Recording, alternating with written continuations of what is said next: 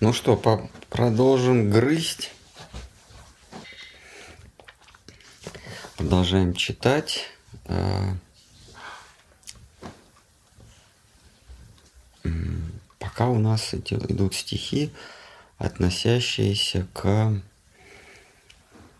такому разделу философии, как эпистемология. Наука о познании, о способах познания. Джива Госвами из разных способов познания выделяет наиболее надежный – это обращение к авторитету.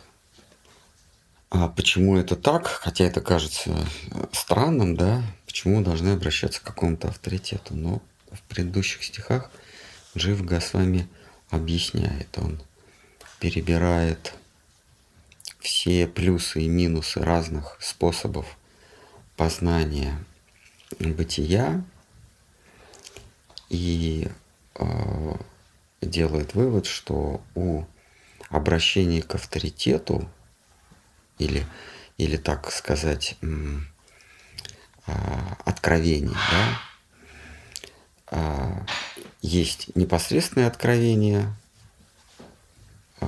это самый, самый э, лучший способ познания. Непосредственно откровение, когда тебе истина, лежащая за границами чувственного опыта, сама открывается. Вот это откровение, оно самое надежное. И э, второй под, э, такой подспособ – это обращение к тому или к тем, у кого это было откровение. Ну, у кого было откровение. И приводятся способы распознания. Это действительно, кто-то, тот, кто пишет, это действительно э, пишет под влиянием божественного или, или трансцендентного откровения, либо это его знания, полученные путем чувственного опыта. Итак, за неимением непосредственного а, а, откровения мы обращаемся к, к тому, кто получил это откровение и делится с нами. А, откровение переводится как веда, то есть это знание, полученное, веда это знание, полученное не опытным путем, но от предмета познания непосредственно. Ну, допустим, вот мы хотим, мы хотим что-то узнать о каком-нибудь киноактере, каком-нибудь писателе, каком-то знаменитом человеке, ну или вообще человеке. Вот мы начинаем а, о нем собирать информацию, о нем, а, ну, то есть чувственным путем идем для того, чтобы мы можем к нему прикоснуться, даже понюхать, да, а, то есть как бы такими пользоваться чувствами. Но лучше всего будет узнать его, если он сам о себе расскажет. То есть предмет познания сам о себе рассказывает. А в случае с истиной это уж точно так, потому что без разрешения трансцендентной истины мы не можем ее понюхать, посмотреть, поразмышлять о ней – мы можем прикоснуться к ней только, когда она сама того, э, сама то соизволит. А, и э, либо у нас вариант, либо ждать, когда истина нам сама откроется, а, либо обратиться к тому, кому она открылась. И Джива Госвами говорит, что наилучший кандидат для этого Шри Вьяса, Вьяса Дева, мы сейчас будем как раз а, читать про него немножко. Шри Вьяса, а, он точно, он точно получил свое знание путем откровения, находясь в, в медитации. Истина ему открылась. А почему? Потому что он единственный из а, философов, единственный, если хотите, из сочинителей, кто говорит о счастье, кто говорит о том, что счастье есть высшая цель бытия. Все философии, они указывают нам на освобождение, на, на обретение трансцендентной свободы, как на высшую цель. Независимо от того, это а, ведическая философия или это любая другая философия, то есть или, или западная философия, то есть а, философия говорит нам о том, что высшая цель – это обрести свободу, потому что очевидно для всех философов, для всех мыслителей, очевидно, что душа, на Западе они говорят душа человека, душа пребывает в состоянии томления. Душа в состоянии томления, а, потому что она находится в, в, в погоне, в состоянии погони за ложными, за иллюзорными вещами. Она сама себя загнала вот в это состояние. Она хочет обрести а, богатство, власть, славу. И ради этого она расходует все свои силы. То есть она как бы находится в состоянии порабощения. И вот освободиться от этого рабства – задача философии. И Ясадева он разбирает последовательно все философии – не только э, те, которые он перечисляет в ведах, а вообще все философии, и приходит к выводу, что шесть философий, они ставят перед собой, а, они правильно выставляют цель, свободу, и они а, подбирают э, цель одна у всех философий, но методы могут быть разные. И они правильно подбирают метод. Их вот есть шесть методов. Ну, Кришна сводит их, в общем, к трем а, в Бхагавадгите. И Вьясадева описывает достижение этой общей цели с разных точек зрения. А, и после того, как он заканчивает свою работу, он не удовлетворен. И ему учитель говорит, что а, сам факт того, что ты не удовлетворен после философского труда, он же проделывает огромную философскую работу. Сам факт того, что ты не удовлетворен, означает, что твои философии или твоя философия неверна доказательством того, что твоя философия ложна, является то, что ты несчастен. С другой стороны, если бы ты был счастлив, если бы ты был счастлив, тебе бы никакие философии не нужны были. Вот такой ребус, такой квест ставит учитель в ясы перед ним. То есть Оказывается, какая бы философия ни была правильная, теоретически, если ты несчастен в результате достижения этой цели, а цель у всех, а, всех философов, цель – свобода. Но есть и другие цели, но он их отметает как ложные. Единственная подлинная цель любого мысленного, любого мыслительного а, действия – это обретение свободы.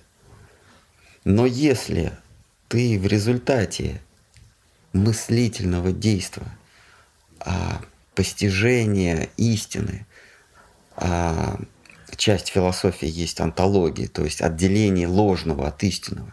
Если в результате разделения ложного и истинного ты несчастен, то твоя философия вся неверна. И и Вьяса погружается в размышления.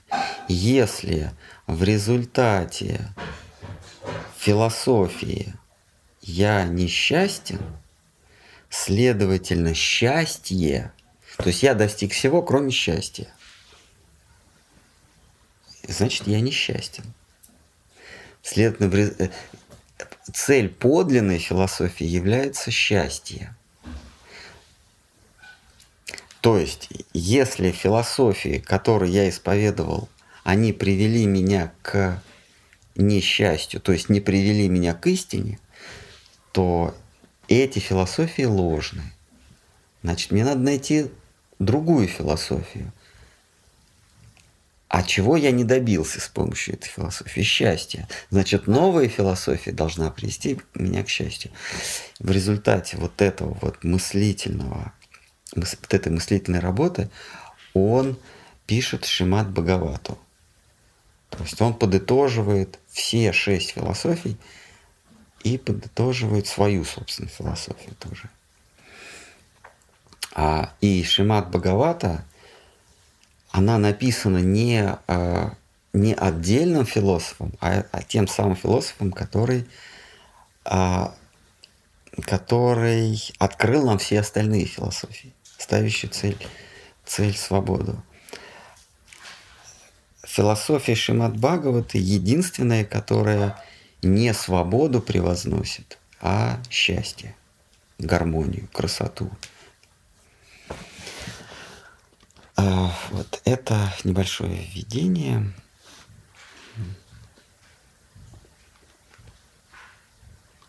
Так. Может быть, кто-то не просек переносном смысле. Надо здесь устраивать техасскую бойню бензопилой. Итак, текст 15, первая его часть. В главе Ваювая Самхита Шивы Пураны получается та же картина при определении места Пуран в отношении Веды. Итак, цитата. Великий учитель усек, усек в смысле разделил, здесь уже в, в прямом смысле. Великий учитель усек четыре веды. Не в смысле понял, потому что он сам автор, а в смысле разделил. Великий учитель усек четыре веды и поделил их на четыре части. Имя учителю веда Вьяса, ибо рассек он будто ножом единую веду – он же разделил насчитывающие в мире бессмертных миллиард стихов Пурану на 400 тысяч стихов. А, и вот эти 400 тысяч он поделил на 18. Есть 18 Пуран. А, они, а, эти стихи по Пуранам распределены неравномерно.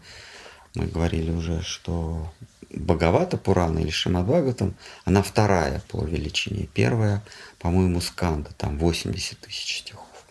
Ну или около того, приближающихся к сотне. Это, кстати, к слову, к слову Маевади говорят, что Шимат Бхагаватам это более позднее произведение, и, дескать, а, дескать,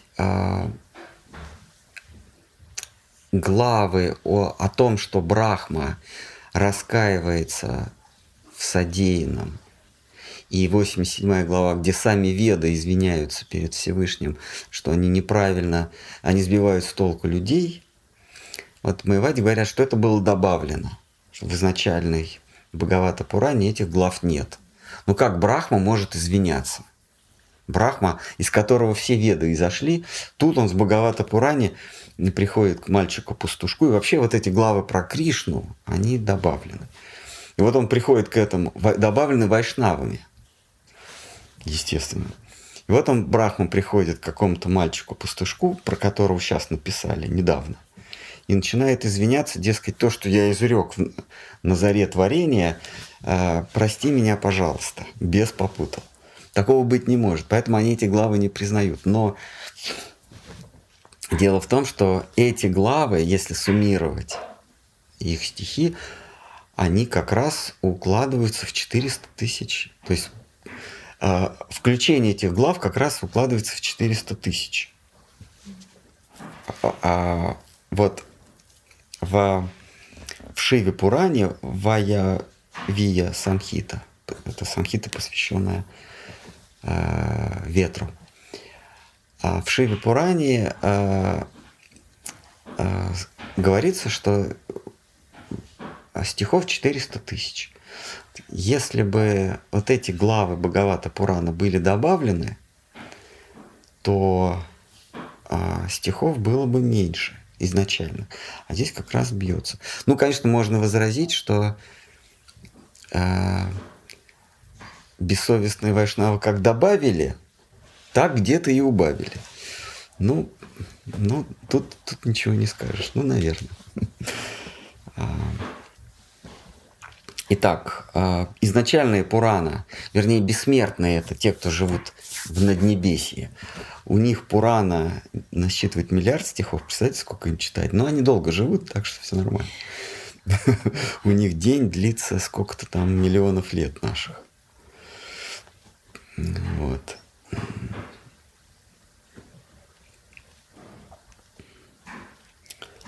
Как э, в том еврейском анекдоте, Абрам, а вы хотели бы прожить миллион лет? Он говорит, а а миллион еще или включая тех, которые я прожил?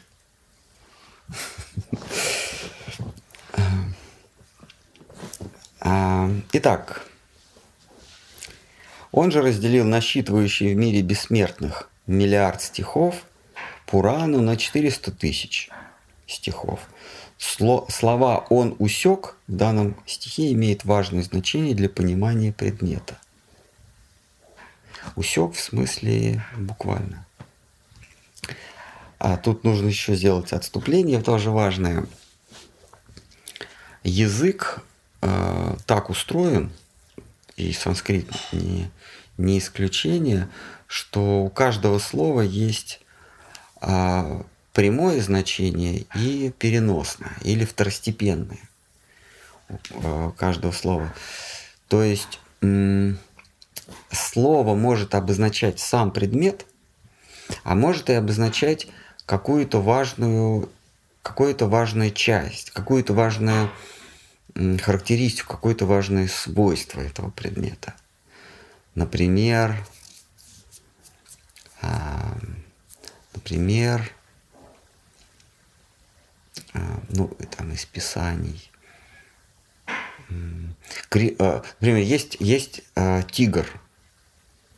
Да, есть тигр слово. Это некое животное с четырьмя лапами. Или ладно, бог с ним, с тигра, попугай. Есть, есть слово попугай.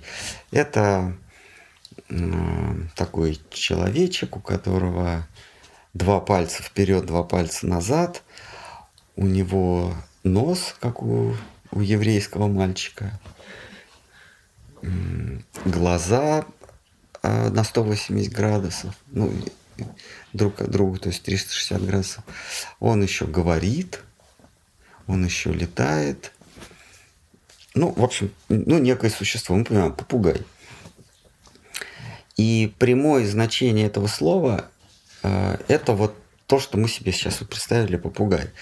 Но, уже, но у этого существа или, или у этого обозначения есть какие-то свойства. Например, способность повторять. И когда я говорю, допустим, ты попугай, я могу иметь в виду, что вот ты прям попугай. А могу иметь в виду, что ты обладаешь способностью попугая повторять слова. Вот я говорю, ты что, попугай, что ли?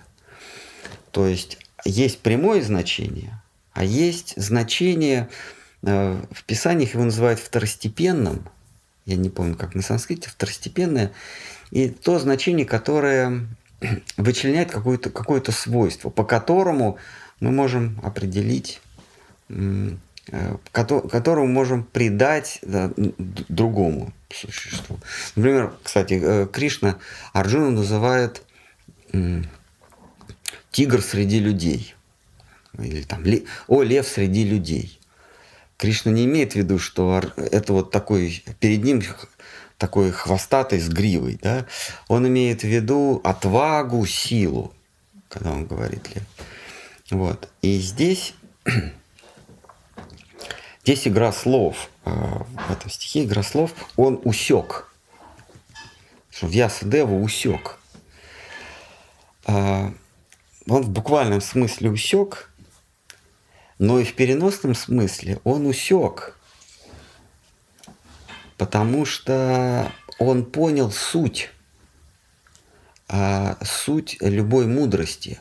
Суть любой мудрости – это не а, то, что написано в ведах «истина сделает вас свободной», а счастье выше, чем свобода. То есть он усек, что истина – это не свобода, усек. Истина – это не свобода, а истина – это счастье. А, пожалуй, его философия единственная, кто смогла... А, почему, почему она трансцендентная? Почему на философию Веда Вьяса мы опираемся как на, а, на, на истинный путь? Почему мы опираемся как на средство передвижения, средство достижения цели? Потому что философия Вьясы отбрасывает а, структуру или отбрасывает кандалы, антол, антологические кандалы. Я сейчас поясню, что это такое.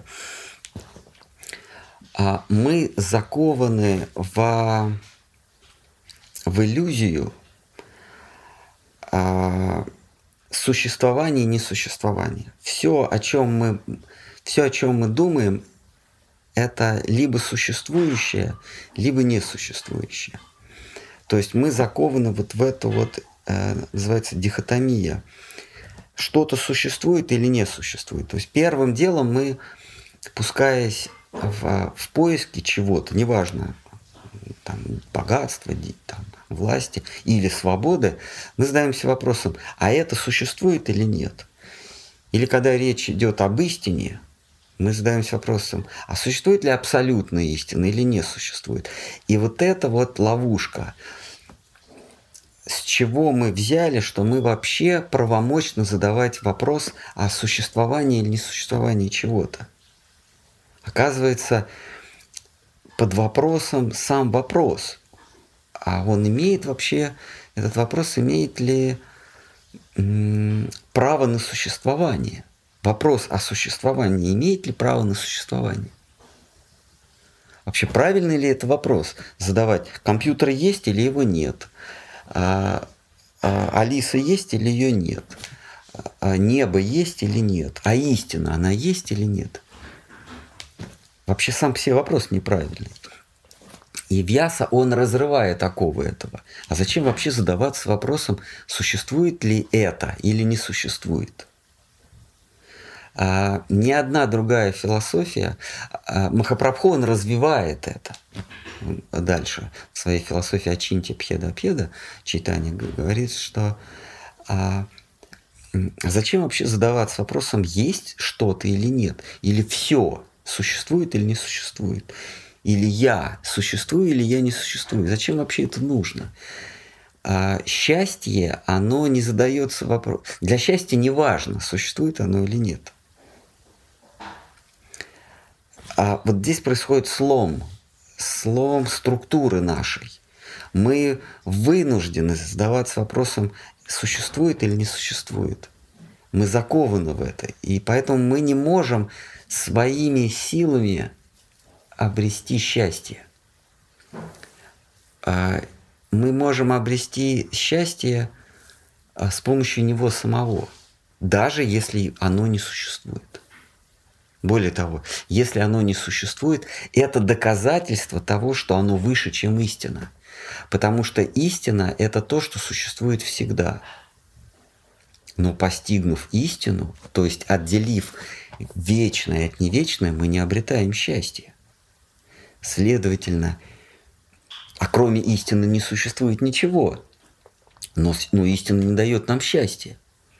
Следовательно, счастье – это то, что обязано не существовать. Только в этом случае оно счастье, и только в этом случае мы счастливы.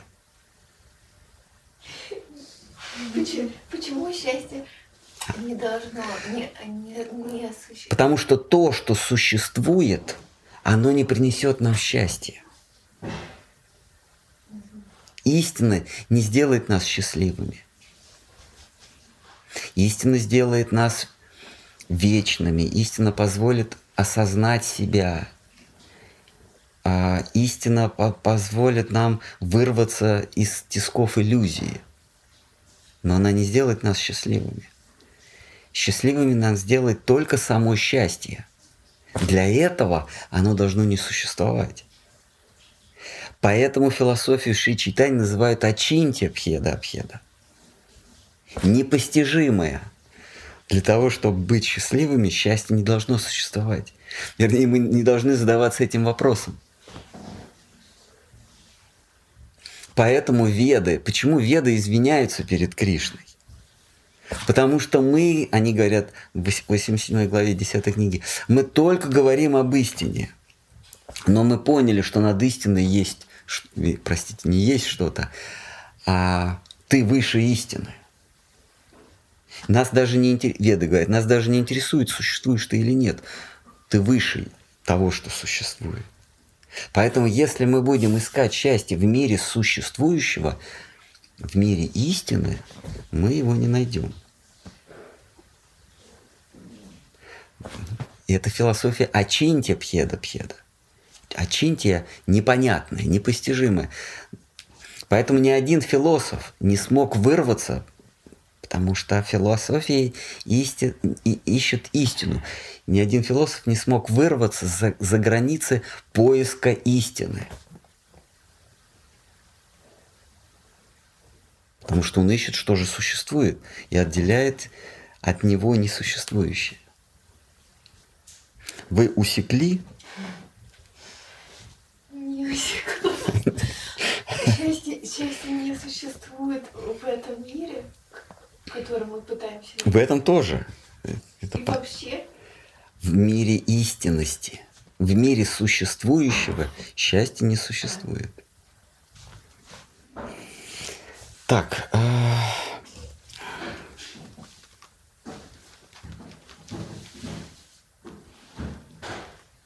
Итак, Тут нам говорится, что Вьяса усек.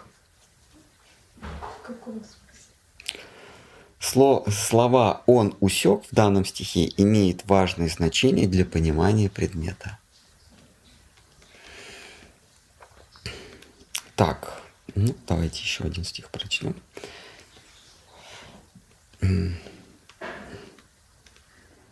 Некоторые Пураны носят название лиц, их огласивших такие как Сканда и Агни, или Катхака. Иным приписаны имена в последовательности их появления. Потому порой можно слышать, что Пураны не вечны, однако эта невечность относится лишь к видимой, проявленной их части, проявленной на время и долж... проявленной на время и должной исчезнуть в положенный срок. Так, в стихах 13-15.2 а, обосновывается утверждение, что и Техасы, и Пураны, притчи и былины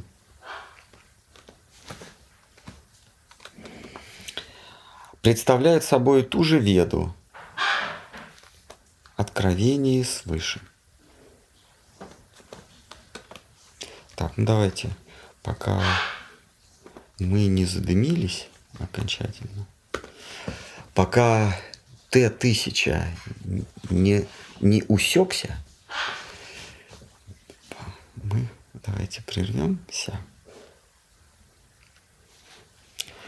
А в следующий раз прочтем 15.3 и 15.4. Так, есть какое-нибудь... Есть, может быть, возражение, угроза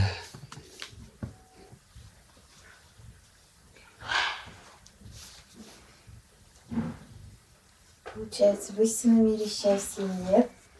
А где же оно все-таки есть? В неистинном мире? Есть, есть такое понятие апракрита. То есть это противоположность пракрита. Пракрита – это мир явлений. э, то, что то, что Сократ говорит, говорит, что есть мир идей, а есть мир проявленных идей, то есть явлений. Мы с вами живем в феноменальном мире. Феномен – это явление. Мы живем в феноменальном мире, это мир явлений. И эти явления есть тени идей или ноуменов, ноуминальный мир. И Сократ, как э, классический философ, как предыдущие и последующие философы, он говорит, что есть мир истины, то есть мир идей, науменов, явлений, э, э, идей, и есть мир, где эти идеи принимают зримые формы. Э, да, это вот мир явлений. То есть вот мы смотрим на кресло. Есть идея кресла, а есть форма этой идеи. Вот формы могут быть разные, а идея она одна. А он еще замечает, что есть идея идей. Ну или сверхидея. А, идея идей. А, и идею идей он называет теос или бог. Не бог, который на Олимпе, там, да, вот в греческой мифологии, а бог как идея идей. То есть идеи есть явления для... Э, он в мире идей, э, идея идей проявляется как идея. А дальше эти отдельные идейки, они в нашем мире проявляются как формы или как явления. Но дальше он не идет. Он говорит, что то вообще непознанное, и он на этом внимание не сосредотачивает. Он говорит, есть идеи, а есть э, формы этих идей. Он не отождествляет идею идей с счастьем. Это делает только Вьяса. Вьяса говорит, что а, есть мир пракрита, то есть мир явлений. Есть мир а, мир а, мир, э, мир вечный, э, он называется ниргуна. Да? То есть вот есть материальный мир, есть мир ниргуна, то есть мир идей. А есть апракрита, то есть мир, который очень похож на наш ложный мир, на мир идей, но он прямая его противоположность.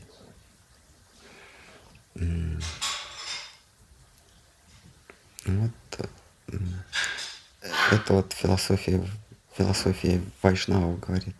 Есть мир апракрита. А, а, о таком мире говорит нам а, Гопа Кумар в Брихат Бхагаватамритам. Он, он а, там есть такая, такой стих, он говорит, что если вы, если бы здесь очутились, мне, говорит, мне очень трудно описывать этот мир, но если бы в нем очутились, вы бы первое, что вы подумали, что он очень похож на мир, из которого вы пришли, на мир чувственного опыта. Там есть отличие, но это отличие невозможно выразить, потому что выражать придется и этими средствами, средствами мирского языка. Отличия есть. Я, он говорит, я свидетельствую, есть отличия, но выразить их, объяснить невозможно. Он называется апракрита. Похожий, но прямо противоположный. Это как вот э, инверсионная фотография. Вот мы берем как фотографию, негатив, да, Вроде бы те же самые очертания, но что-то не то. Если долго-долго смотреть на негатив, то со временем ты увидишь, что это позитив. Тогда он вообще не будет отличаться, если долго смотреть. И там в мире Апракриты есть счастье. Вот опять вот мы опять с вами а, ну, погружаемся вот в эту дихотомию есть и нет. Mm. Мы Вот поэтому он говорит, э, мы вынуждены прибегать к, к языку, обозначающим, обозначающему здешние предметы чувственного опыта. Там, там как этим языком обозначить то, что этому миру не присуще. Поэтому в кавычках мы берем э, есть. Не, не в том смысле существует, а как бы выкинуть это есть. А тот мир счастья собственной персоной. Есть он или нет, неважно. Лучше бы его не было, потому что тогда это точно счастье. Но оно сохраняет за собой право и существовать. И это не значит, что вот оно обязательно не существует. У него есть такое право. Если он хочет, он будет существовать. Если счастье захочет, оно и будет себе существовать. А не захочет, у него тоже есть такое право. Оно не зависит от существования. Существование – это способ. Это кач, это свойство. Да, это вот вечный философский вопрос. А существование – это такое же свойство, как все остальные. Например, мы берем кресло, да, оно, у него есть свойства. Оно мягкое, а оно коричневое, оно высокое, оно низкое. Это свойство его, правильно? Там оно дорогое, оно тяжелое. Это свойство. А существование – это одно из его свойств? Или это нечто другое? Да, существование – это качество чего-то. Или это оно и есть само? Да, оно и есть. Видите? Но это вопрос открытый. А это вопрос открытый, и в читании Чаритамрити, э, в беседе с Сарвабамом Батачари, читание Махапрабху, он ставит вопрос и открытым.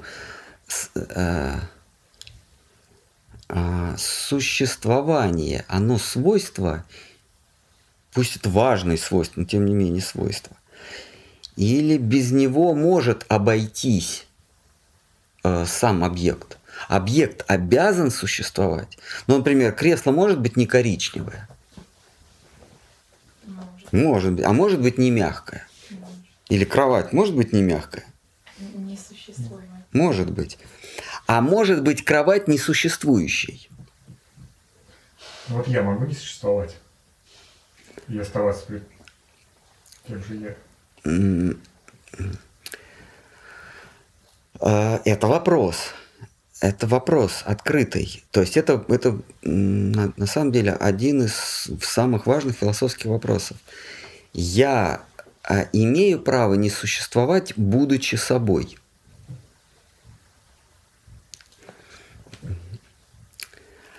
Вот Махапрабху отвечает на этот вопрос, что счастью, если ты счастье, счастью не обязательно существовать. Почему? Потому что в противном случае счастье зависит от существования. Как же тогда оно констатирует, что оно счастье? Само для себя даже оно не констатирует, оно просто... Оно себя не... Оно, оно просто, оно просто, да, оно, оно себя, оно а, очиньте, оно... Может, себя не оно, оно в состоянии э, безумия находится, в состоянии несознавания себя. Не получается, что это Поэт... существование, как, как. Поэтому, если говорить о нас с вами, то существование это наше, это мы и есть. Собственно, мы и есть Брахман. Брахман это переводится как всеобщее бытие. А мы частичка Брахмана. Мы и есть существование. Существование а, сад, чит. То есть чит это сознание, сад это существование. А существование если мы уберем у себя, от себя, отдалим от себя существование, мы и не будем собой, мы перестанем, перестанем быть я. Если я уберу от себя существование, я, я уже не буду. То есть я, я буду не я. Это не буду я. Но что касается счастья, Кришны, он зависит, то есть я завишу от своего существования. А Кришна зависит от своего существования. Можно сказать, да. Если Кришны не будет, то это не будет Кришна. Но тогда мы вступаем в логическое противоречие. Получается, высшее зависит от низшего. Такого быть не может. Я завишу от своего существования, потому что я и есть существование. Существование не есть мое свойство, а я и есть существование. Это тождественные вещи. А счастье, оно выше существования. И оно не может зависеть, высшее не может зависеть от низшего. Солнце не может зависеть от своих лучей. А луч обязан зависеть от своих. Но они неразрывны, Солнце и луч. Они неразрывны. А но Солнце может существовать без лучей. А луч не может существовать без Солнца. Точно так же счастье может не существовать. Может существовать без существования. Да. Ну, просто счастье. А вот существование не может без счастья. Мы вечно ищем счастье. Мы всегда... Существование имеет смысл только когда оно находится в поиске счастья. Мы зависим, мы как сущие частицы зависим от счастья, а счастье от нас не зависит. Счастье собственной персоны. А если мы не разрывны с ним? Или оно с нами как? А, оно, мы, э, оно тождественно с нами. Не мы неразрывно с ним, а оно неразрывно с нами. А мы с ним разрывны. Ну, вопрос где внимание, да? Ну, если вы способны переместить свое внимание в, в счастье, то, ну, дай бог, то есть стать Кришной, ну, флаг вам в руки. Я имею в виду, вы говорите, что мы разрывны с ним, сами разрываем. Да, это, это ключевая, кстати, ключевая фило... ключевой элемент философии Маевады, с которой э, соглашается э, Махапрабху. То есть Махапрабху, он же не свое учение берет не Мадхвачари, хотя, хотя он принадлежит линии Мадхвачари, который четко разделяет истину и, и э, ложность. Или всеобщее и частицу. Э, Шанкарачари говорит, что частица тождественна брахману. Джива тождественно брахман – это одно и то же. Просто брахман в какой-то момент впал в иллюзию. Ну, задумался, подумал ни о чем. И а, ну, вот как вот мы призадумались и вообразили себя кем-то. Вот Брахман как а, высший свет, а, совокупная просветленность, вдруг впала в иллюзию того, что он не все, а, а частичка. И вот это вот мы. Вот так гласит философия Маевады, то есть философия единения, а, единения всего, всеобщего единения. Майявада. А и Махапрабху с этим соглашается. Но, но говорит, есть нюанс. А Брахман действительно тождествен Дживе, частичке. Но Джива не тождественно Брахман. А, поэтому как это понять, да? А, Ачинтия, мы уже поняли, что это непостижимо, но пхеда-пхеда. Одновременно единство целого и части, одновременное единство и отличие. Как это понять? Часть и, и целое, душа и Бог, одновременно едины, то есть одинаковы, и при этом они отличны друг от друга. А так и понять, что а, целое Бог – пребывает в своей частице. Поэтому с его взгляда он не отличен от частицы. Бог пронизает собой свою э, частичку. А вот если мы переместимся в частичку, Пушкарм хорошо называет это провинциальный интерес, да, э, или местечковый интерес. А вот частичка не тождественна Богу. Бог тождествен своей части, а часть не тождественна Богу. В этом э, философия одновременно единства и отличия целого и части. Махапрабху, в этом смысле Махапрабху не согласен с, э, с Мадхвачари, который в линии его учителей. Он отвергает Мадхвачарию. Он берет а, за основу своей философии комментарии Шридхары с вами. А Шридхара с вами, он принадлежит линии Маевады. Он берет за основу философии Маевады. Почему? Потому что Мадхвачарья отрицает раз и навсегда еди... какое бы то ни было тождество души и Бога. Они отличны, и все. А Шанкар Ачари говорит, они едины. И Махапрабху добавляет, да, они едины, но есть нюанс. С точки зрения Брахмана, Бога, они едины, а с точки зрения частички души они не едины. Это вот если сравнить... Философия читания, она, она дополняет Маеваду. А, а, а Мадхвачарь, который говорил о четком разделении Бога и души, ее никак не дополнишь. Ты, то есть тут, тут э, как ни крути, ну, э, тебе придется полностью его опровергать. А философию Маевады можно дополнить. Что сравнение, сравнение такое, я, допустим, как Бог, а пальцы это как частичка. Угу.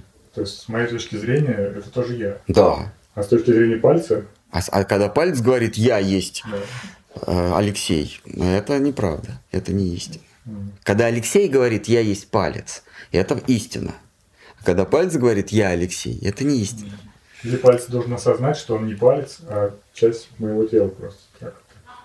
А это уже бхакти, когда палец осознает, что он часть, если он, если он говорит, что он есть весь Алексей, тогда это вот чистой воды Маевада, это, это, эта философия опровергает сама себя. То есть а, Джива Гасами говорит, что философия Маевада даже не надо опровергать, она сама себя опровергает, если вы в нее вдумаетесь.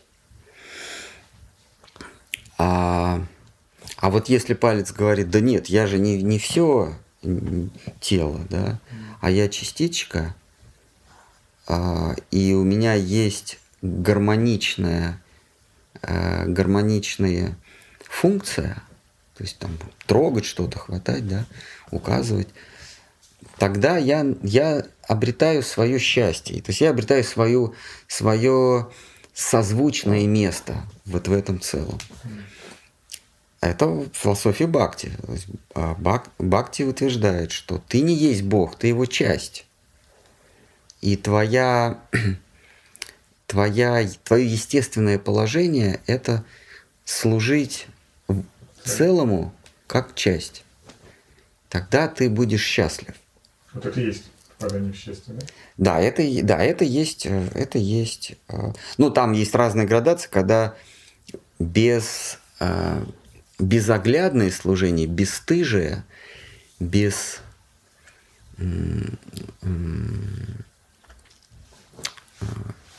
беззаветное, тогда это, ну, это счастье. Самозабвенно. Самозабвенный, да, когда ты, когда ты пальцем хочешь поковырять где-то, а он даже не задается вопросом, это есть шутха бхакти, чистая любовная преданность. А когда ты хочешь поковырять, а он говорит, не-не-не-не-не. И, и тебя не получается, а надо. А он говорит, нет, вот то ковырять я не буду. Это это заветное служение, это Вайдя Бхакти, это э, Вайкунтха, Царство Божие. Там они, они знают, что вот я палец, у меня есть некое предназначение. Вот этого я делать не буду.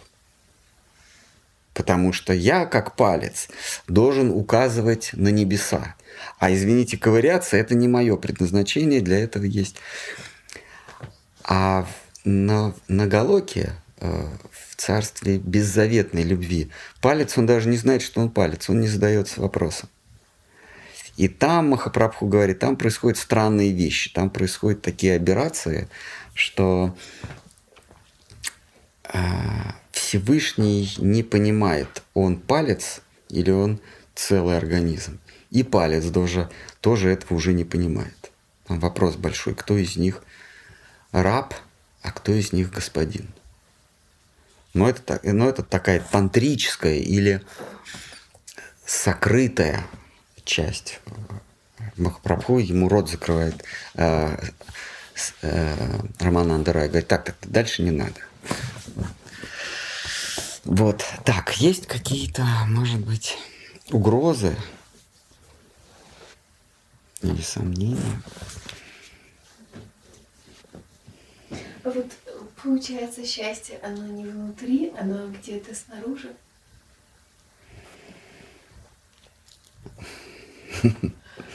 Да. А, а, что это, что ответ на этот вопрос вам даст? Махарадж, позвольте вопрос. Да, да, Калинди. Вот говорили, что а, в Гите это Вишну, а не Кришна. Правильно? Который говорит Арджуне о долге. Да. Вот, а как же тогда он может в конце говорить, «Э, брось все и пойдем со мной, если это Вишну? А, это уже Кришна.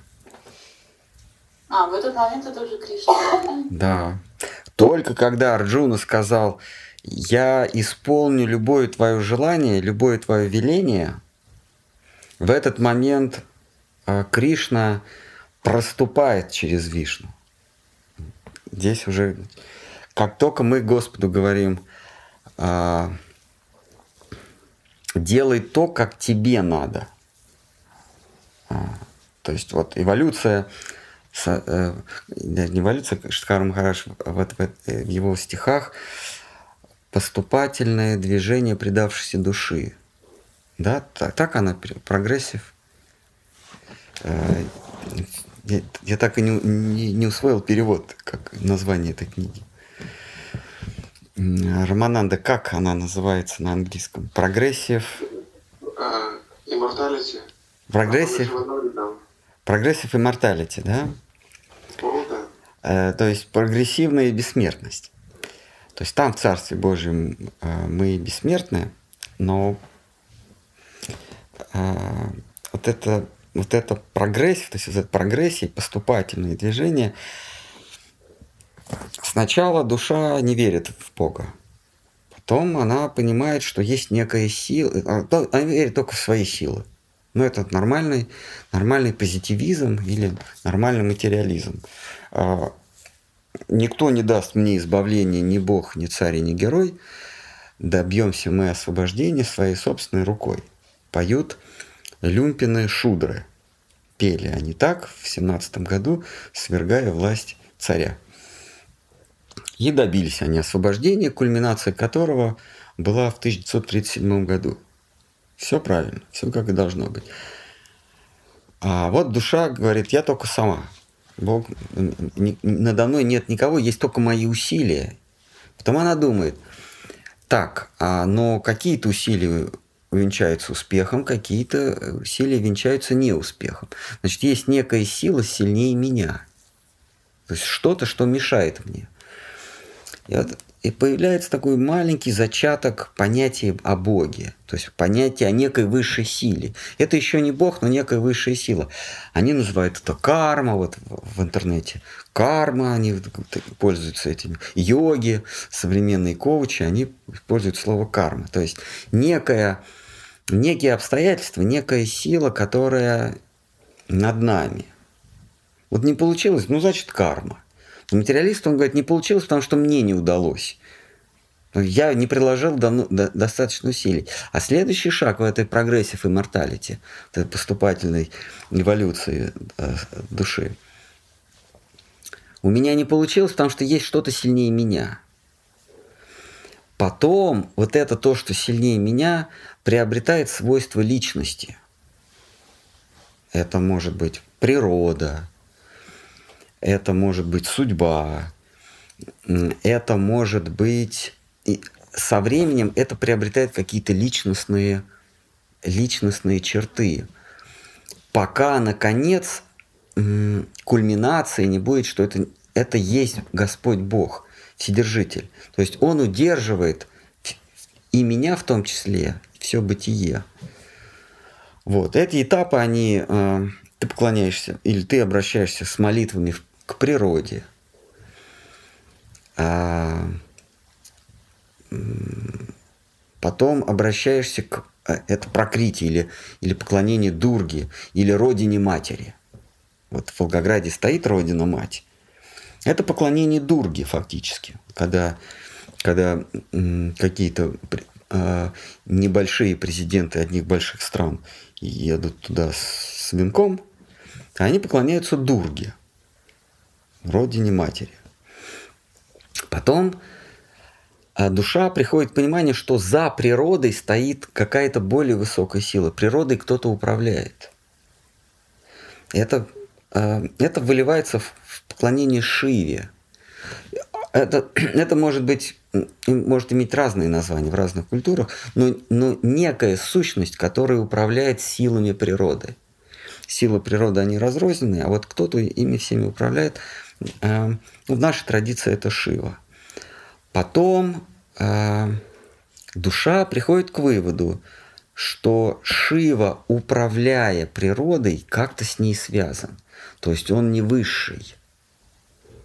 Должен быть кто-то, кто стоит над Шивой, то есть тот, кто стоит над владыкой природы.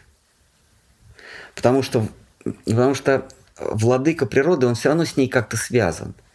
Управляя ею, он ею связан.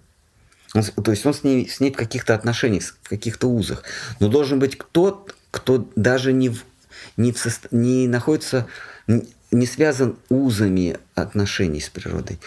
И вот этот некто есть э, Вишну. И вот это здесь начинается э, путь бхакти, когда ты обращаешься в молитвах к тому, кто над природой, кто ею не управляет – а вообще не касается ее.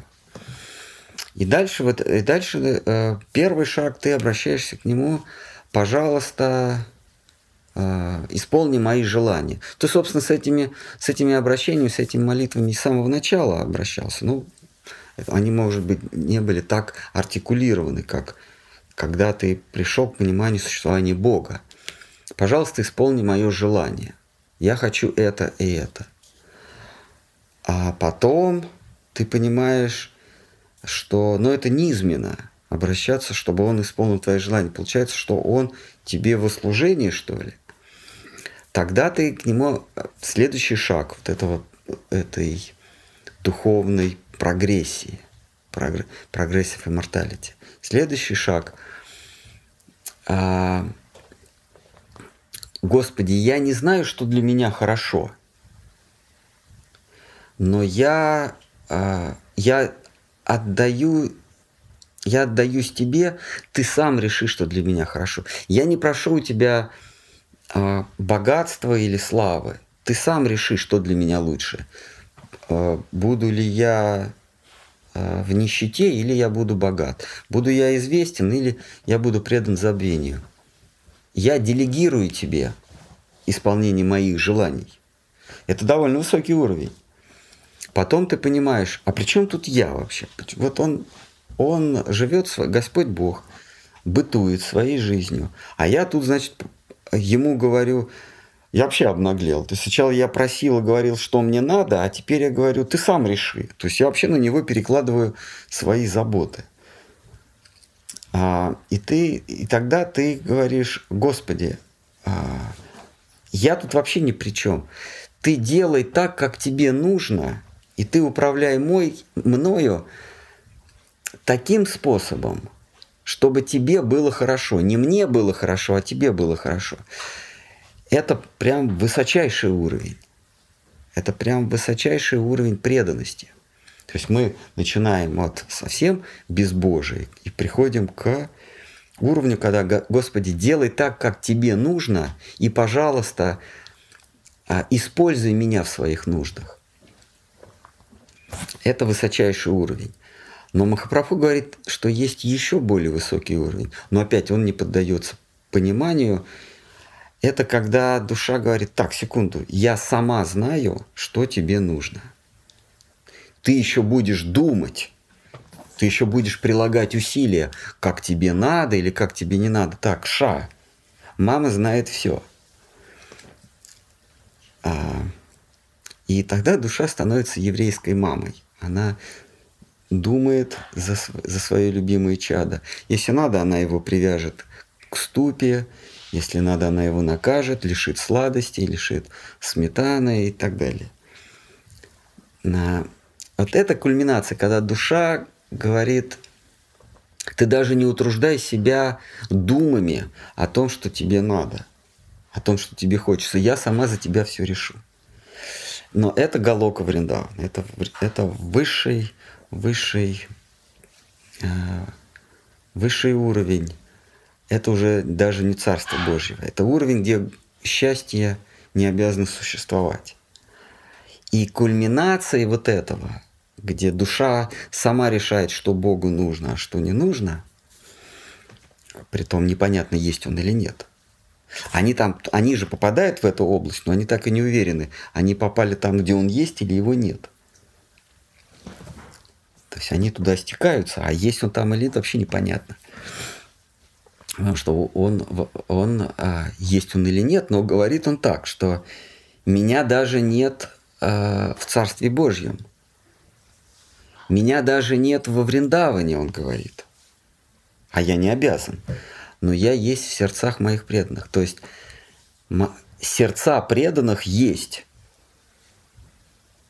А есть ли а, он, а есть ли, а существует ли он вне их сердец, непонятно, но сам он иногда признается, что я только в их сердцах.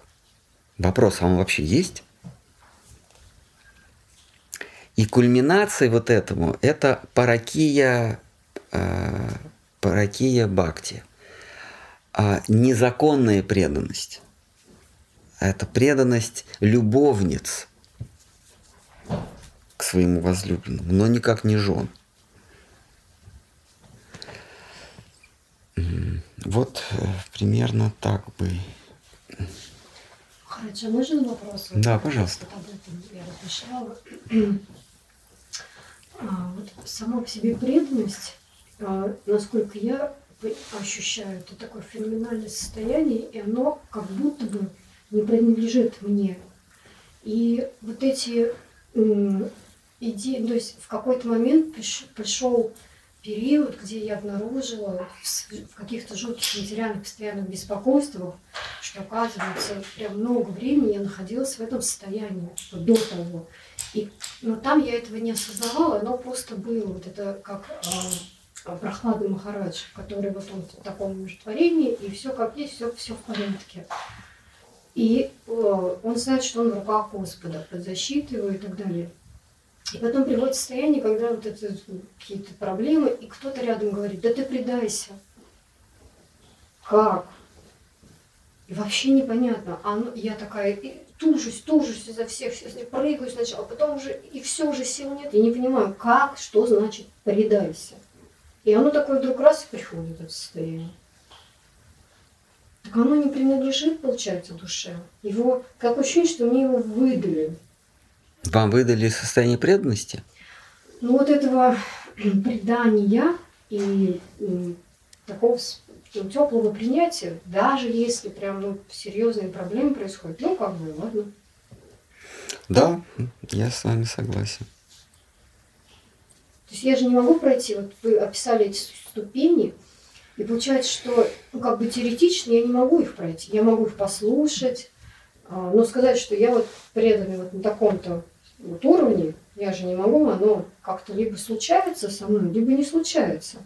И что к этому ведет вот это случается? Моя, моя готовность, мои намерения, мои просьбы, Господи, можно я предам все? Ну, только его воля. От нас, от нас э, необходимо это дух служения, э, то есть э, достаточно необходим. Необходим дух служения. А, а от него достаточно а,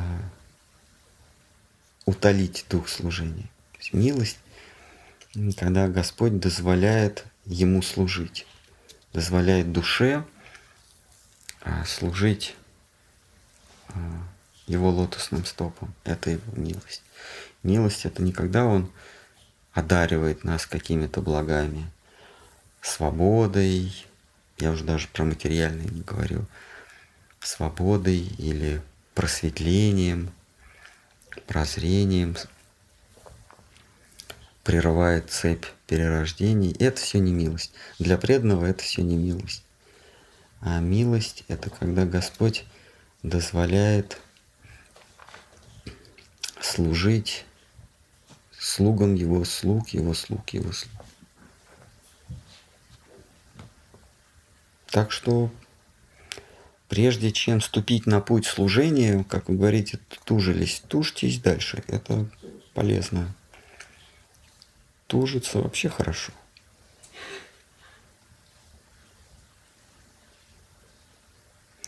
Без тужения из нас ничего же не выйдет. Кто-нибудь еще хочет поднять планку? В переносном смысле. Вопрос на ютубе. Угу. Шудрам, если они не хотят отказаться от своего привилегированного статуса, бхакти не светит? А какой, привилеги... какой привилегированный статус у шудр? Ну, надо сказать, что в Кали-Югу, в эпоху, в которую нам довелось жить сейчас, э, все шудры. И Бхакти светит всем. Махапрабху, Нитянанда Прабу раздавали Бхакти всем без разбора. Не интересовались, шудры они или нет. Более того, наши учителя, родоначальники – а, а, учения сознания Кришны, Гауди Вайшнавизма, Рупа и Санатана, они, они еще ниже, чем шудры. Они вообще неприкасаемые. Если уж а, по социальной лестнице их, судить их по положению в социальной лестнице, они даже ниже, чем шудры. Но это учителя. Не просто учителя в цепочке, а от них, собственно, Гауди вайшнавизм пошел. Они оформили обрывки идей Махапрабху в встроенное учение.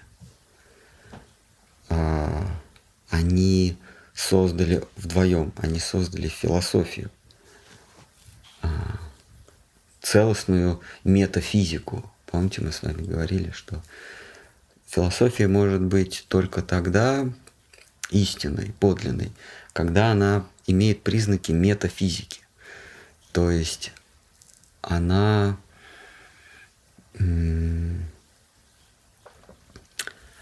она охватывает семь областей познания. Да, это способ познания, это антологию, то есть разделение истины от лжи, это аксиологию в выявлении того, что не требуется, что не требует доказательств. Это этика, это раздел философии, который указывает на то, как надо поступать, что есть, что есть правильно, этика, что есть правильно, что неправильно. Антология говорит, что есть истина, что не истина, а этика говорит, что правильно, а что неправильно. Эстетика – это то, что желанно и нежеланно. То, что хочется, то, к чему мы стремимся,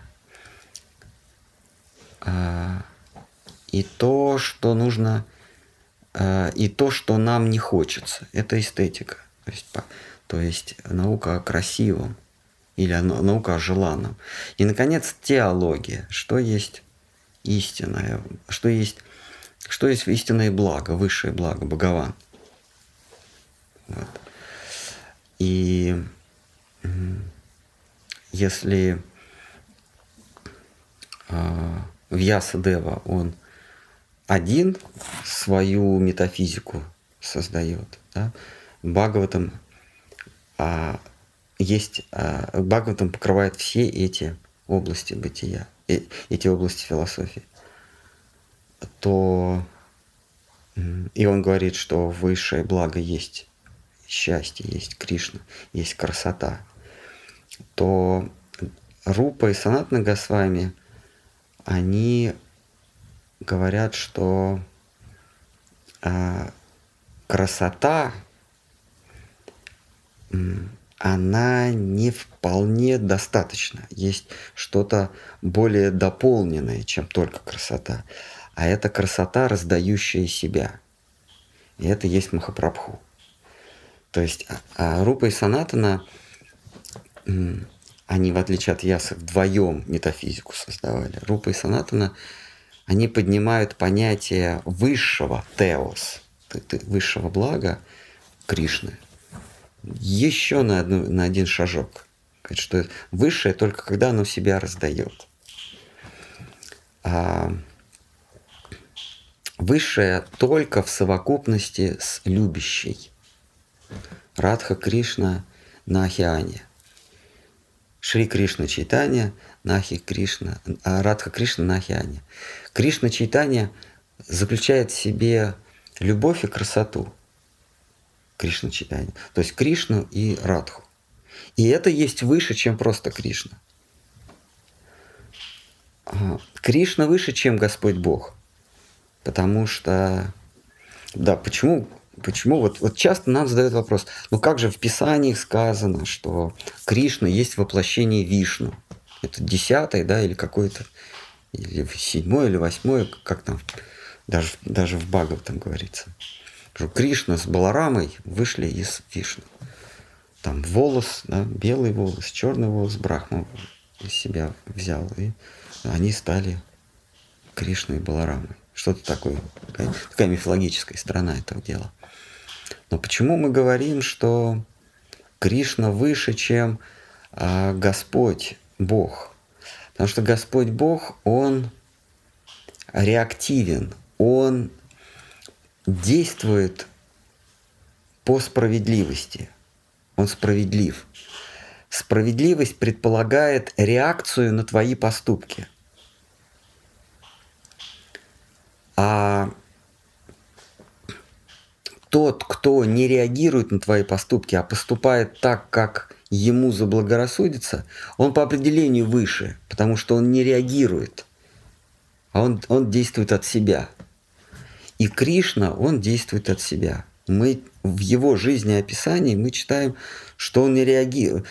Там были эпизоды, когда он не реагировал на поступок. То есть он должен был поступить по справедливости, а он взял его убивал. То есть он не реагировал как, как положено, а реагировал напротив. И вообще он действовал ради себя, вне справедливости. И это выше, чем тот, кто действует по справедливости.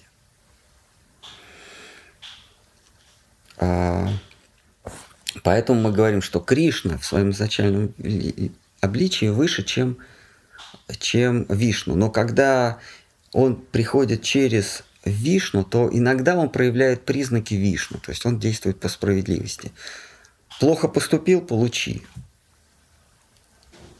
Вот. Плохо поступил, получи благо. Хорошо поступил, а получи зло. Вот он в этом смысле а, непредсказуем. И это есть высшее благо в метафизике Вьясадевы. Но Рупа и Санатна, получив откровение Махапрабху, когда Махапрабху руку положил им, они приходят к выводу, что Кришна, он не высшее благо, потому что Кришна, он отделен от милости. Он действует, как ему хочется, но он не милостив. Он действует, как ему надо. И только в совокупности, в Саите с Шимати Радхарани, он действует, э, как ему хочется, милосердно а не просто как ему хочется. Вот. Это вот философия Дживы, э, философия Рупы и Санатаны, изложенная а, а, Кришнадасом Кавираджем в читании Чайтамрити. И а, Джива Госвами, он оформляет это в, в метафизику вот, учение.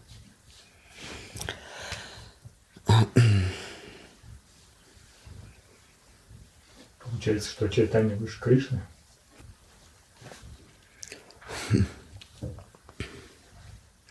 Махапрабху э, говорит, не нужен мне этот Кришна, если, э, если он сам по себе, он мне не нужен. Э, Наши учителя говорят, если вы встретили Кришну без преданных, ну, с большой буквы без преданной, то это никакой не Кришна, это иллюзия. Получается, сейчас так преданных. Ну, да, э, Махапрабху, это непонятно, но Шидхара Мах... для Шидхара Махараджа это большой вопрос, что выше, э, Чайтанья или Кришна. Гауди Вайшнавы склоняются к первому. Но они бенгальцы, и, и они были родом, и читание тоже родом из Бенгалии. То есть у них, у них на свой, свой интерес, свой, так сказать, а, местный интерес. Ну, конечно, они продвигают своего святого на роль Бога даже выше Кришны. Но их можно понять. Можно заменить словом ближе, чем. Ну, потому что они, да, родом, они соотечественники, бенгальцы и, и читания, они соотечественники, поэтому, конечно, они продвигают его на роль Бога выше Кришны. А в других а, штатах Индии э, это не признают. Во Вриндаване они не признают, что читание выше Кришны. Ну, потому что во Вриндаване, вриндаванцы, они соплеменники с Кришной, они со, он и был их соотечественник. Ну, естественно, евреи тоже не признают читанию высшим богом. У них на это есть другие кандидаты. Ну и армяне тоже.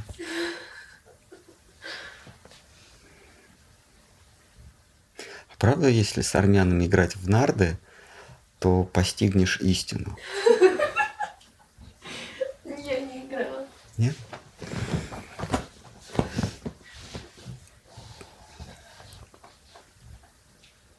А за это не посадят сейчас? Мы, с- мы с Арменией не воюем?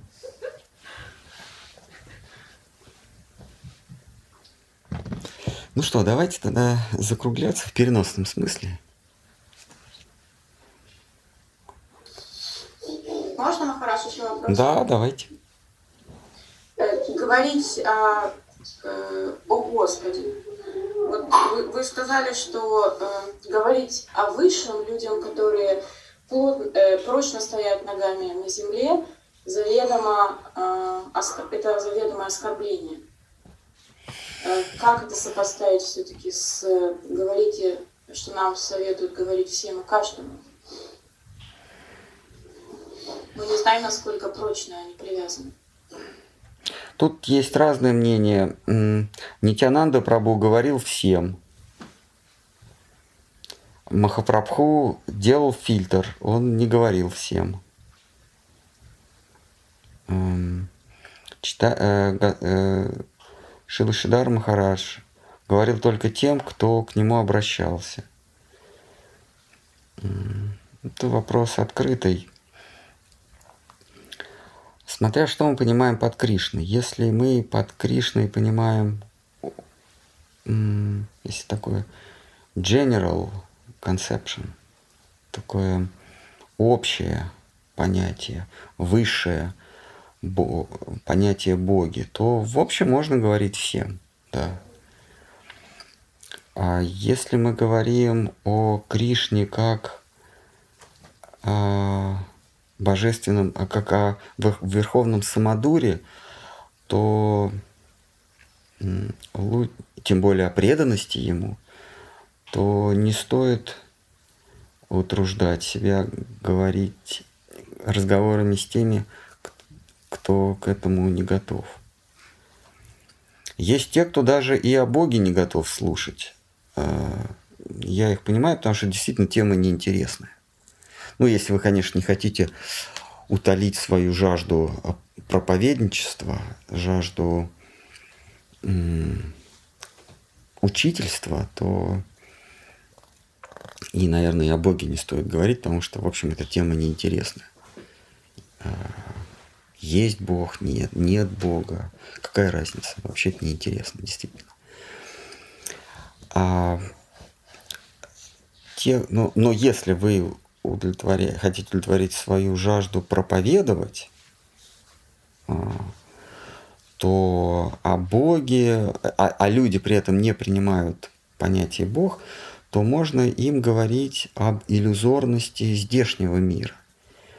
Не говорить об истине, не говорить о Боге, а говорить о том, что то, что их окружает, то, что нас окружает, это все плод нашего наваждения. Это ложь, это все ложно. И если они зададут вам вопрос или зададутся сами вопросом, если есть ложное, то должно быть истинное, вот тогда им можно уже говорить о Боге. То есть, если вы хотите проповедовать, говорите о том, что этот мир ложный, тем более а, за доказательство этого в 2022 году Джон Аспект, Желлингер и а, забыл третьего, получили Нобелевскую премию по физике. Они доказали, что этот мир ложный. То есть этот мир – а, не, реаль, не реален, в физическом смысле нереален. И этот мир не локален. Они это доказали и получили общее признание. Можете им это, этим людям это, это проповедовать. Да, то есть есть два постулата, что мир реален – Что это значит в физике? Что значит мир реален? Мир реален это значит, что свойства предметов существуют независимо от наблюдателя. А, а, а, дерево, падая, хрустит, независимо от того, слышу я это или нет. Оно все равно издает звук когда, знаете, его подрубают, он рушится. Независимо от того, прислушался я или не прислушался, оно все равно издает звук. То это, это значит мир реален, независимо от того, смотрю я или нет. И мир не локален, это значит, что повлиять я на что-то могу только в непосредственной близости от этого. То есть я могу изменить что-то, потянув это, толкнув это, коснувшись э, звуковой волной, то есть сказав что-то, то создав некое, некую волну. Или произведя волну световую, то есть пучком света.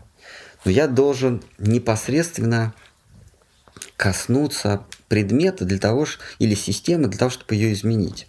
Например, я должен вам что-то сказать, чтобы вы из, изменили траекторию э, ходьбы, посветить, чтобы вы остановились. То есть я какое-то действие должен на вас произвести. Это называется принцип локальности. И вот они, они доказывают, что можно э, повлиять на что-то, не касаясь этого. То есть вообще связи никаких нет, а я все равно на это влияю. И, сво- и, дерево издает звук только когда я его слышу. Если я не слышу этот звук, звука нет. Вы можете сказать, ну оно может пасть, упасть без звука. Ну да, окей. А оно может упасть без цвета. Вот, э, вот это было доказано. Вернее, они получили в 22 году Нобелевскую премию, доказали они в 74-м. Джон Аспект еще. Ну, начали свои эксперименты. Очень сложно это понять, когда вот стоишь вдвоем, например. Вот мне тут насморк а- обесточил мои уши, я очень плохо слышу в туннеле. И вот какие-то такие простые э, вещи, как завожу машину, например, и не понимаю, не слышу, думаю, что-то сломалось, что ли, смотрю, уже работает. Выключаю на всякий случай, чтобы проверить. Опять завожу, внимательно смотрю, заводится, звука не слышу. Она такая трактелка, ничего не понимаю. И мне не сразу до- доходит, что уши просто заложены настолько, что я ничего не слышу. Вот я смотрю, допустим, вот, вот этот такой яркий пример получается. Я же знаю, что она должна звучать. Откуда вы знаете? Она до вчера звучала. Ну, вчера она звучала, да. Вчера, вчера, вчера звучала. Примерно так. И вот мы стоим, допустим, с а, еще одним человеком, смотрим на это дерево. Вот оно падает, он-то слышит этот звук, а я... Откуда вы знаете? Он мне говорит, ты слышишь, ты что? Вы слышите этого человека. Ну, Трудно это понять, да. Поэтому, поэтому, э- э- в общем, это была битва за то, чтобы это доказать. За то, чтобы доказать, э, что мир не локален и не реален, э, была битва, но ну- нужны реальные были доказательства. Причем э, доказательства математическим языком, не просто рассуждение, не просто как какое-то интуитивное. Вот я, например, вот, э, вот я лично, я понимаю, что если звука нет, если я не слышу звука, то дерево падает без звука. Я понимаю. Но я допускаю, что другие этого не понимают, вернее, не то, что не понимают, а они с этим не согласны. Ну как так? Я же вчера слышал, а сейчас я не слышу. Но, но звук все равно есть. Вот мне понятно, что его нет. то есть они не докажут. И, и более того, вы не единственный. В смысле, они не А, докажут. подождите, они в вашем мире его не докажут, этот звук. Нет, в моем мире они вообще ничего не докажут. У меня есть Понятно. Эм, а,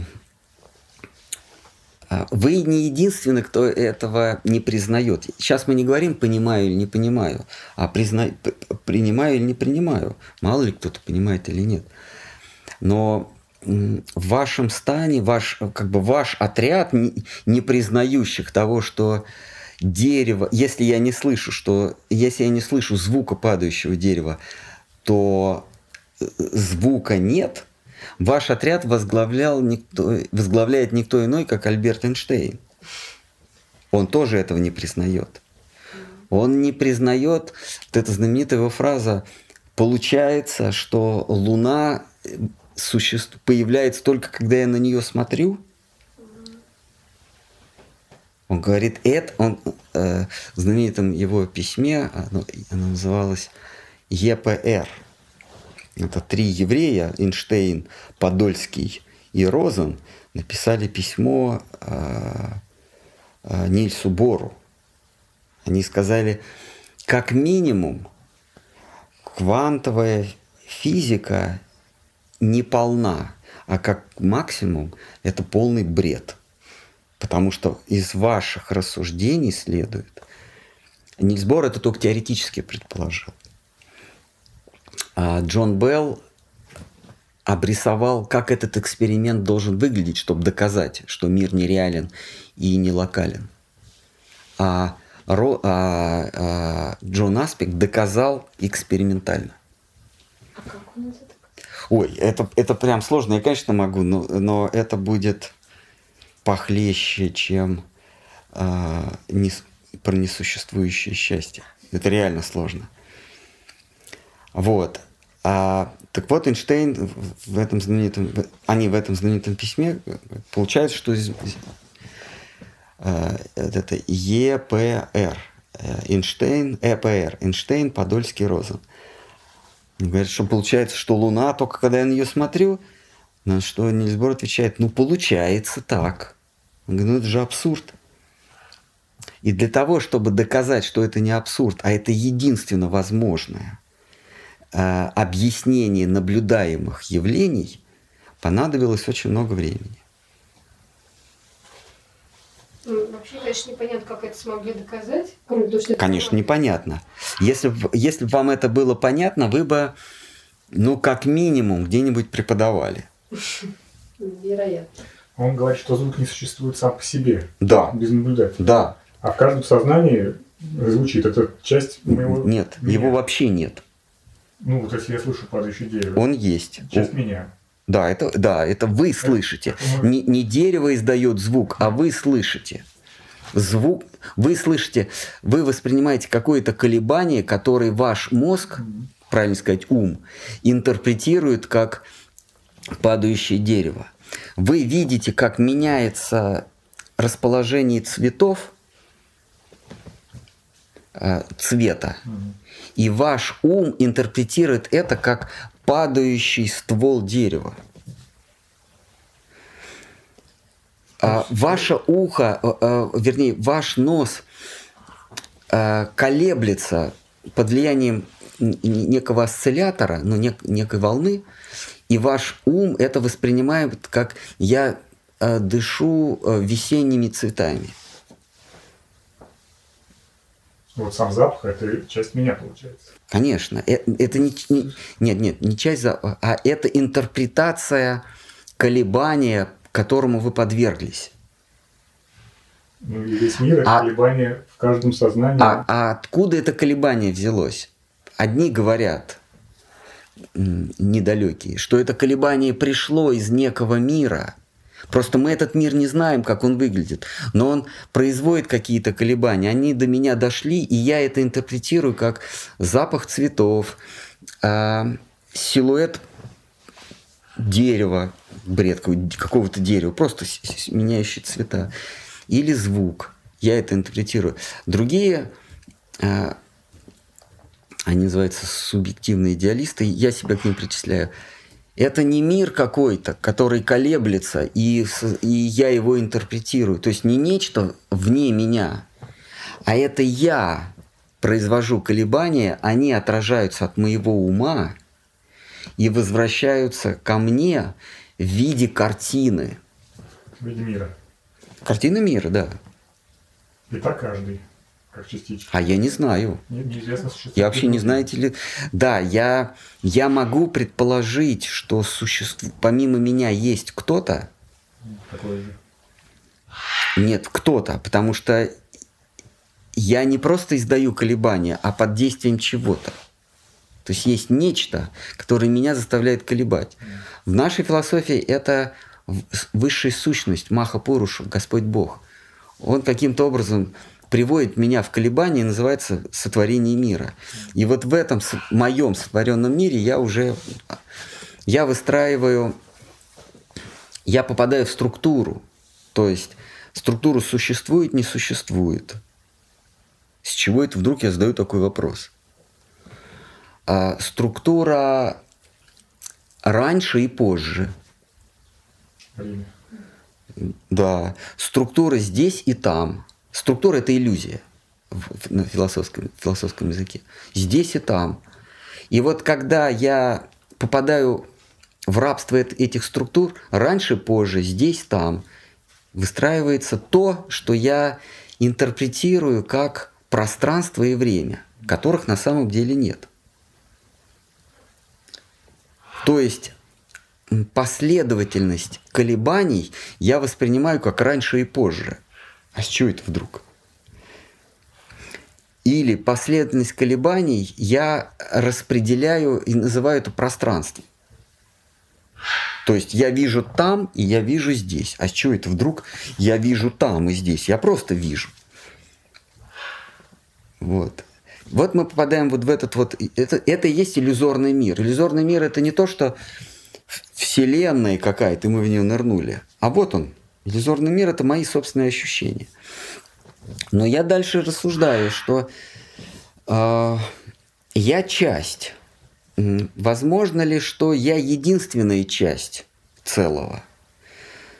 Э, я прихожу к выводу, что нет, потому что если бы я была единственная часть целого, а, а, а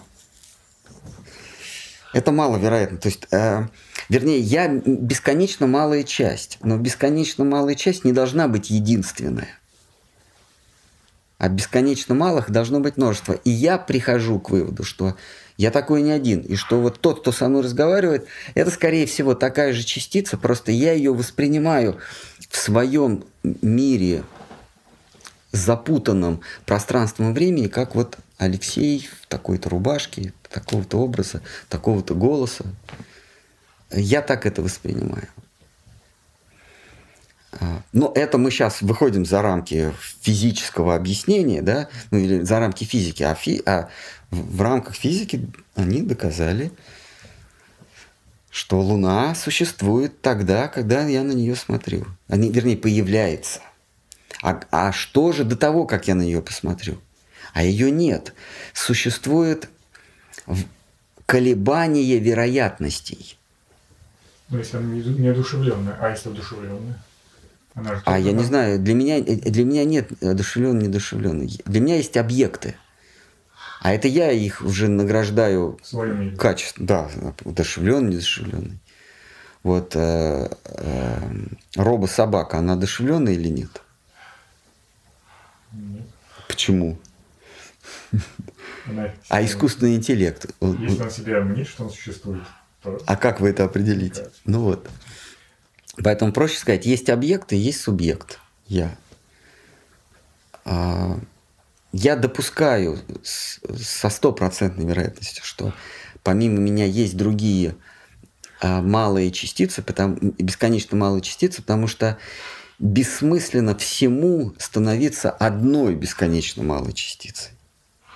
Смысл бесконечно малого – это то, что а, их множество? Ну, бесконечно мало, это значит, что оно не одно.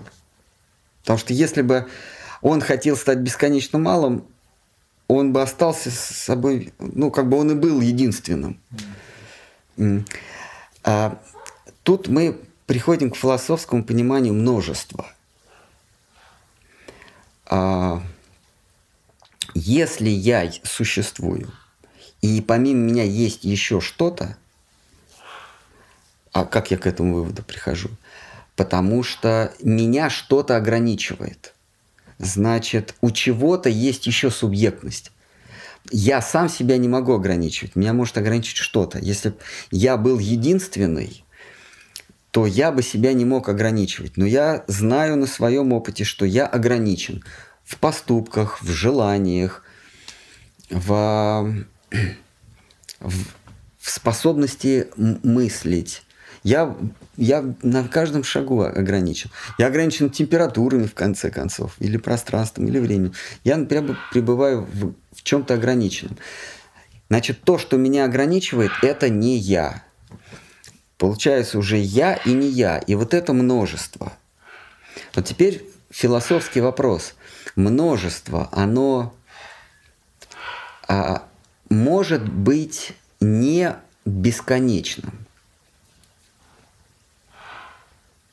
Множество, оно бесконечно или ограничено? Не должно быть ограничено. Оно не должно быть ограничено, потому что перестает быть множеством. Оно перестает быть множеством. Если множество ограничено, то чем оно ограничено?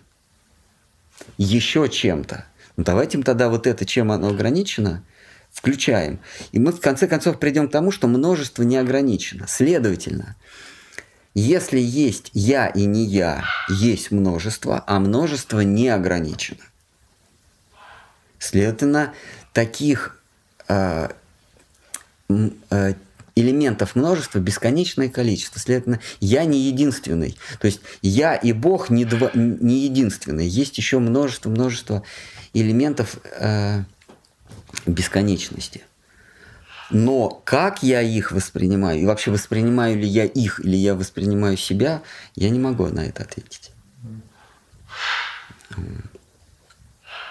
Это как, э, это как э, в интернете. Я с кем-то общаюсь по переписке. Вопрос, я с собой общаюсь или нет? Вот вы мне сейчас вещаете я же, это а, это меня не касается, я просто говорю. Ну, это же не я сам себе. Откуда же я знаю? Сейчас вопрос задали. Могу ли я распознать, с собой я общаюсь? Вот я думаю, что я общаюсь не с собой, но я общаюсь с, интерпретацией того, кто не я.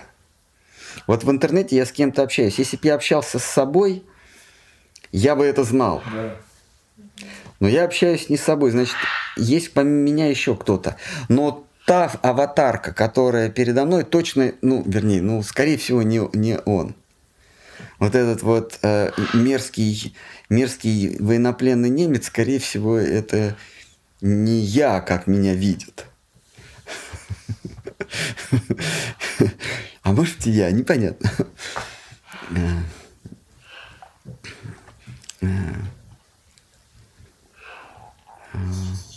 Так, есть какой-нибудь... Хорошо. Да. да. Можно вот уточнение, вопрос по этому поводу. Вы когда-то отвечали на вопрос, что мы здесь как бы э, своим настоящим я никто ни с кем не соприкасается. А вот как раз по поводу того, что мы воспринимаем все эти колебания, да, вот, того, с кем мы общаемся, как интерпретацию какую-то того, кто не я. А э, вот эти вот колебания, они э, на них как-то наше «я» влияет, или только тем фактом вот своего существования оно как-то изменяет эти колебания, как-то эти вот вероятности создает или просто дает как бы вот возможность колебаться, а как мы уже считываем, это исключительно зависит от того, кто считывает. Э, а, интерпретация это только наша интерпретация. А, а на нее, я думаю, влияет другой субъект. Вернее, другой субъект излучает что-то, допустим, слова, образы. А я э, на подступах, то есть на, на подступах ко мне, к моему уму, вот это колебание, оно а, полностью искажается мною, и я уже воспринимаю а, это колебание в зеркале своего ума. И когда я свой ум успокаиваю, да, вот эта степень искажения, она может быть разная. Если я нахожусь в глубокой иллюзии, то я совершенно искажаю те колебания, которые происходят, приходят извне. Если я нахожусь в, в более или менее просветленном состоянии, Кришна в Гите говорит, что просветленный мудрец, он видит во всех душу, в собаке, в, то есть он видит всех одинаковыми частицами э, э, брахмана, ну, высшего бытия. Оболочка может быть собака, собакоед, корова, кто там еще, да, он перечисляет. Вот мы в, э, в состоянии иллюзии, мы воспринимаем друг друга как корова, собака, собакоед, брахман, шудра. А просветленный, он он видит суть субъектов, а не э, вот эти вот... То есть он видит, он видит рентгеновским взглядом, а не э, степень ожирения. Он видит скелеты. У него такой X-ray, такой рентген. Просветленный мудрец. Он просвечивает нас. Да.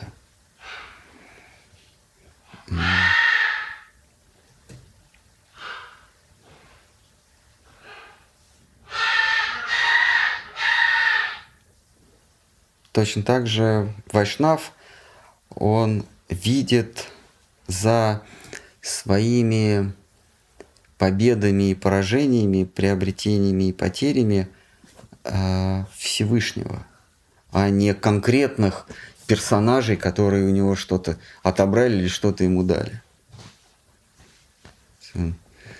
А, как Шидхар Махараш говорил, Наполеон, он сражался не с солдатами армии противника, а сражался с главнокомандующим. А это так, неважно, фигуры на доске, это не важно. Главное сражаться с тем, с тем, кто двигает этими фигурами. Он бил по... Э, то есть он вступал в сражение с противником, а не с его фигурами. А Вайшнав, он вступает в отношения с Господом Богом, а не с теми, посредством которого Э, э, посредством которых Господь Бог что-то нам говорит. Или какое-то нам, какое-то нам сообщение делает. Влияет на нас, направляет нас, учит нас. Заканчиваем. Угу. Давайте. Споем. Да, споем. Но нужно сейчас YouTube подключить, пока не посадили. Можно еще один маленький вопрос? А, конечно. А, вот э, по поводу вот этого рентгеновского зрения, вы как-то говорили, что Гурудев говорил, что не видит в нас ничего вот этого мерзкого и отвратительного, а видит э, душу, которая, да, вот стремится к Богу. А, то есть в идеале, как бы, если от, отбросить все и на кого-то смотреть э, вот таким вот рентгеновским зрением, то что мы должны в теории увидеть? Вот душу которая стремится к Богу, или просто душу, или просто какой-то субъект, или, или как? Мы должны видеть Вайшнава тому, кто, того, кто стремится к, к Господу, к Вишну.